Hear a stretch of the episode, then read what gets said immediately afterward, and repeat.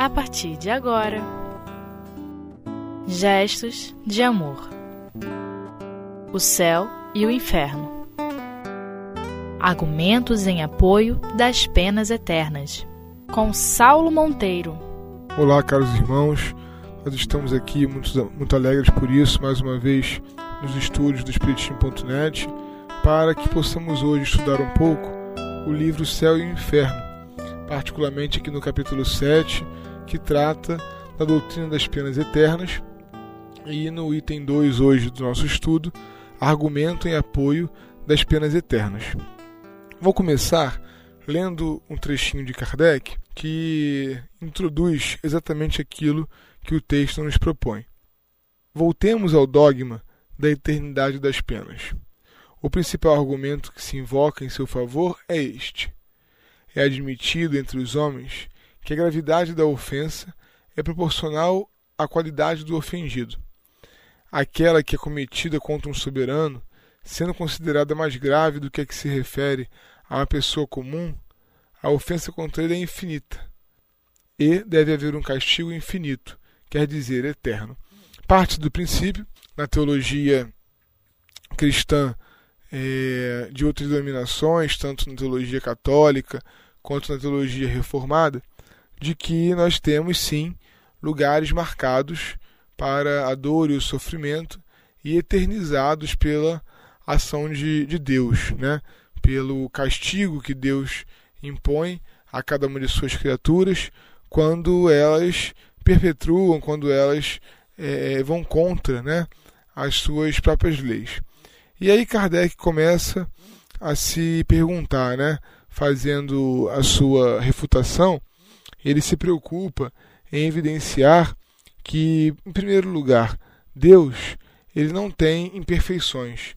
Então Deus não poderia fazer uma avaliação imperfeita como a nossa. Ele usa um exemplo aqui, aquele que ofende um soberano, ele vai ser punido muito mais do que aquele que da mesma forma ofendeu é, alguém simples, né? alguém sem uma importância social considerável.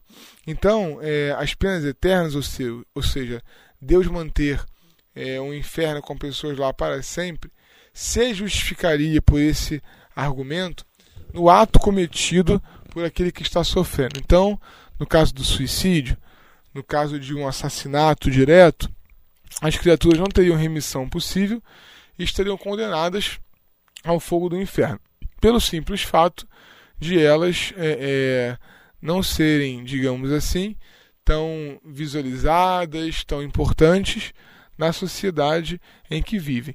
E essa doutrina é, é que apoia né, as penas eternas, ela tira uma possibilidade é, magnífica da mão do Espírito, que é se arrepender. Porque alguém que sabe que ficará para sempre num lugar, mesmo que ele se sinta mal naquele lugar, ele não tem o que fazer. Se ali é, é, é o inferno que prometeram para ele, então ele não tem o que fazer a não ser ficar ali, porque é eterno. Só que para a doutrina espírita é muito claro. A gente é, é entende né, em espiritismo que é, Deus é um pai bom, que Deus é um pai justo e que se nem nós deixamos os nossos filhos de castigo a vida inteira, por que que pai, por que que Deus deixaria? Então é, é uma primeira avaliação que a gente faz para introduzir o tema que precisa ter essa pergunta como, como foco aí, né? de que modo Deus poderia punir com é, a eternidade das penas uma criatura é, sua, né? alguém que é, é, pelo qual ele tenha uma, uma atenção devotada, porque afinal de contas está fazendo papel ali daquele que cuida, daquele que provê. Então Deus é Deus, Deus é bom. E Kardec então é, vai estudar algumas das, das qualidades, alguns dos atributos é, do Senhor, né? Ele diz assim, no primeiro é, atributo, nós estamos no item 10 do capítulo 2. Vamos ler o item 10 primeiramente. É estabelecido o ponto de partida, aos argumentos acima oporemos os seguintes.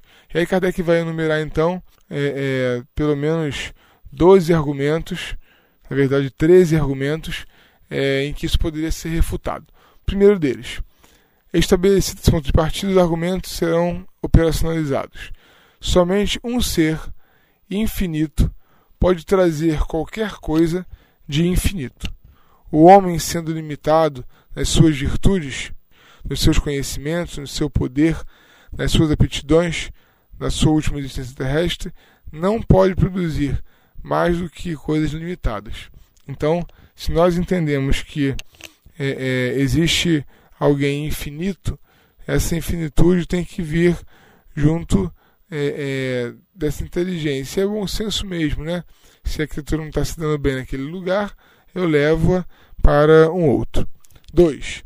Somente um ser infinito pode fazer qualquer coisa de infinito. Se o homem pudesse ser infinito no que faz de mal, ele seria também no que faz de bem, e então seria igual a Deus. Mas se o homem fosse infinito no que faz de bem, não faria nada de mal, porque o bem absoluto é a exclusão de todo o mal. Então não é o homem também que, que é infinito. Né? O homem ele tem a parcela de bem e de mal nele, isso é real. 3. Admitindo que uma ofensa temporária contra a divindade possa ser infinita, Deus, vingando-se por um castigo infinito, seria infinitamente vingativo. Se é infinitamente vingativo, não pode ser infinitamente bom e misericordioso, porque um desses atributos é a negação do outro. Se ele não é infinitamente bom, ele não é perfeito. Se não é perfeito, não é Deus. O raciocínio de Kardec é muito claro, né? Deus não pode se ofender com algo temporário ou contínuo, porque Deus ele é infinito na sua perfeição. Né? Não é infinito em mais nada, mas é infinito na sua é, é, perfeição. Né? 4. Se Deus é implacável contra o culpado arrependido, não é misericordioso. Se não é misericordioso, não é infinitamente bom. Derrogaria então a bondade de Deus. Por que Deus faria para o homem uma lei do perdão se ele próprio não devesse perdoar? Daí resultaria que o homem que perdoa seus inimigos e lhes retribui o mal com o bem seria melhor do que Deus que fica surdo ao arrependimento daquele que ofendeu. Ele recusa pela eternidade o mais ligeiro livro. Então, é, é, porque também o homem ele vai receber a revelação aos poucos e ele tem que ter é, uma natural é, atenção para não reclamar de Deus, é, eu diria fora da hora, mas nunca é hora para reclamar de Deus, né? Na verdade, a gente vive reclamando das coisas que não temos, das coisas que temos, quando, se nós olharmos para trás, sempre haverá, conforme Leonine nos ensina, alguém para segurar, alguém para carregar-nos também no colo, se isso for possível. 5. Por que Deus faria para o homem uma lei do perdão se ele próprio não devesse perdoar? Daí resulta que o homem que perdoa seus inimigos e lhes retribui o mal com o bem seria melhor do que Deus, que fica surdo ao arrependimento daquele que ofendeu. Então, na verdade, Deus está sempre atendendo a cada um de nós. E é nesse atendimento, meus irmãos, que a gente queria é, é, falar nesse finalzinho do primeiro momento que a gente está conversando hoje. É, o, o foco de Deus sempre é o nosso bem. E sendo o nosso bem, ele nunca vai poder dizer que deseja o nosso mal, porque são coisas contraditórias e que no infinito das perfeições é, não combinam, né? coisas assim tão, tão flagrantes, tão contraditórias. Isso acontece também muitas vezes porque nós estamos imaturos, porque nós somos imaturos para perceber a nossa realidade espiritual. Então, ora achamos que somos nada, né, que, que não prestamos para nada, que não servimos para ninguém, e no outro dia nós somos aquele que está segurando a mão de alguém para levantar, é, aquele dia em que a gente está tendo o nosso momento de solidariedade. Então, Deus espera de nós também essa proatividade para que a gente possa ir aos poucos construindo uma realidade melhor.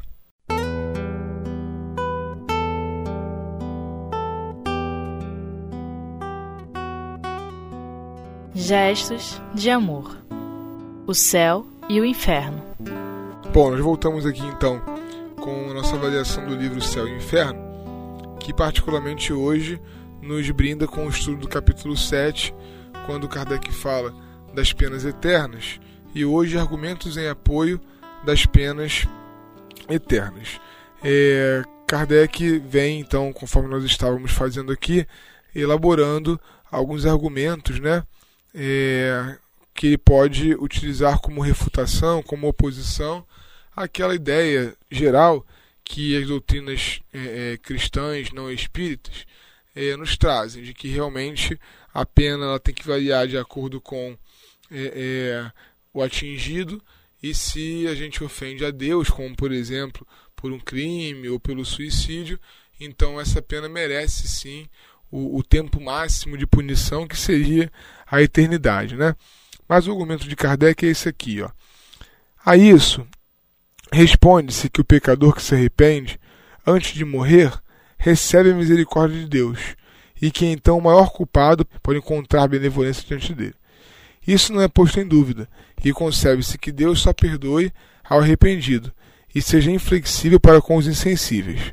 Mas, se ele é pleno de misericórdia com a alma que se arrepende antes de haver deixado o seu corpo, por que não fará o mesmo com aquele que se arrepende após a morte? É muito inteligente a colocação de Kardec, porque se eu fiz uma série de males, mas ali, no leito de morte, à beira do túmulo, eu me arrependo e posso ser salvo, por que, que Deus limitaria o arrependimento só a esse dia? Só pode se arrepender até morrer. O que a doutrina espírita vem apresentar é que há aqueles que se arrependem logo depois que morrem. Há aqueles que se arrependem alguns anos depois que já fizeram a passagem para o mundo espiritual. Então, é, é o mesmo Deus que permite que a gente aceite é, a renovação pelo Evangelho e nos arrependamos né, dos males praticados no passado e planejemos novas organizações e estratégias, são os mesmos camaradas que apoiam aqueles que têm erros do mesmo é, tipo que os nossos, mas em proporções muito maiores ou há muito mais tempo até, né? Por que o arrependimento só teria eficácia durante a vida, que é apenas um instante, e não teria mais durante a eternidade que não tem fim. Por quê? Por que, que se arrepender para ser salvo só poderia acontecer é, é, até o momento que o último órgão do, do corpo físico para de funcionar? Por que, que depois da morte eu também não posso me arrepender? Kardec continua assim: se a bondade e a misericórdia de Deus estão circunscritas em um dado tempo, elas não são infinitas e Deus não é infinitamente bom. Seria essa a conclusão. Essa bondade e misericórdia de Deus só servem por um tempo, só para quando o outro está morrendo no corpo físico. Então Deus não é infinitamente bom. Porque se Deus é misericordioso, ele é sempre. Se ele é bom, ele é sempre. Se ele é justo, ele é sempre. Então, se ele foi bom, justo, misericordioso, é, é, ao aceitar o nosso arrependimento, ele será também bom, justo misericordioso ao aceitar o arrependimento do outro, mesmo que num outro contexto. É isso que a gente precisa é, é, entender. Né? É, mudou o tempo histórico, mudou o contexto, mas o nosso Deus continua sendo exatamente o mesmo. Outro argumento que Kardec usa para opor: Deus é soberanamente justo. A soberana justiça não é a justiça mais implacável, nem aquela que deixa toda falta impune é aquela que leva em contato rigorosamente o bem e o mal, que recompensa um, recompensa um e pune o outro na mais justa proporção, e não se engana jamais. Se nós temos, por exemplo, né, dois filhos que estejam no mesmo ambiente e é, é, cada um deles né, vai agir de uma forma diferente, cada um deles é, vai receber né, uma educação e um cuidado diferentes, quando nós temos gêmeos, por exemplo, dois filhos que têm uma certa semelhança e, e do qual nós estamos encarregados de, de educar, nós percebemos ali que apesar de iguais aparentemente, né, no caso dos univitelinos, por exemplo, eles são criaturas profundamente distintas uma da outra. Então, é, é, o que Deus está levando é, em conta não é o castigo. Aliás, Deus não castiga. Deus está levando em conta a educação que se fez através daquele processo ali. Né? O, o, o tipo de aprendizado que se deu é, dentro do coração humano. Esse livro Céu e Inferno, logo na folha de rosto, ele vem nos apresentar uma frase de Ezequiel, lá no Velho Testamento, quando ele fala assim: é, Senhor, tu não queres o mal ou a morte do pecador, mas que ele se converta e siga. Né? Exatamente o que Kardec transcreve aqui no livro Céu e Inferno é o seguinte: Ezequiel 33, 11. Eu juro por mim mesmo, disse o Senhor Deus, que não quero a morte do ímpio, mas que o ímpio se converta, que ele deixe seu mau caminho e que viva. Então, é, é, Deus, que é soberanamente justo e bom, não poder desejar o nosso mal, não poder desejar o nosso castigo, ele deseja o, o nosso crescimento. Tudo aquilo que está fazendo parte do processo, como por exemplo expiações e provas, são consequências das nossas escolhas, que em outros momentos da nossa vida de espírito, em outros planetas até, às vezes, fizemos escolhas e tivemos resultados que nos tragam até aqui hoje. Mas o fato é que a gente não pode enxergar Deus como mal. É, Deus não é o juiz que pune, Deus é o Pai. Então, quando o Pai pune, ele pune com o quê? Ele, ele pune com o quê? Ele pune com amor, ele pune com carinho, ele quer corrigir o seu filho e não castigá-lo. Nenhuma, nenhuma consequência dos atos humanos pode ser é, visualizado como exclusiva possibilidade de castigo. Aliás, Deus não trabalha com castigos. Kardec prossegue: Sendo infinito em todas as coisas, Deus deve conhecer tudo, o passado e o futuro. Ele deve saber, no momento da criação de uma alma, se ela fracassará muito gravemente ou se condena pela eternidade. Se não o sabe, seu saber não é infinito, e então ele não é Deus. Se ele o sabe, criou voluntariamente um ser destinado, desde sua formação, a torturas sem fim, e então ele não é bom. A bondade de Deus não combina né, com, com todas essas questões teológicas do demônio, por exemplo, e das penas eternas. É, nós queríamos dizer que Deus perfeito, aquele Deus que ordena que o bem é, é, se faça, é o Deus que nós temos. Né? É, é, o Deus que todos nós procuramos. E, e, e é o Deus que a gente tem certeza que a gente pode contar quando o arrependimento bater em nossa porta. Deus é perfeito. E se é assim, a condenação eterna não existe. Se ela existe, Deus não é perfeito. Vê bem, Deus é perfeito. A condenação eterna não existe, porque se ela existir, então Deus não é perfeito.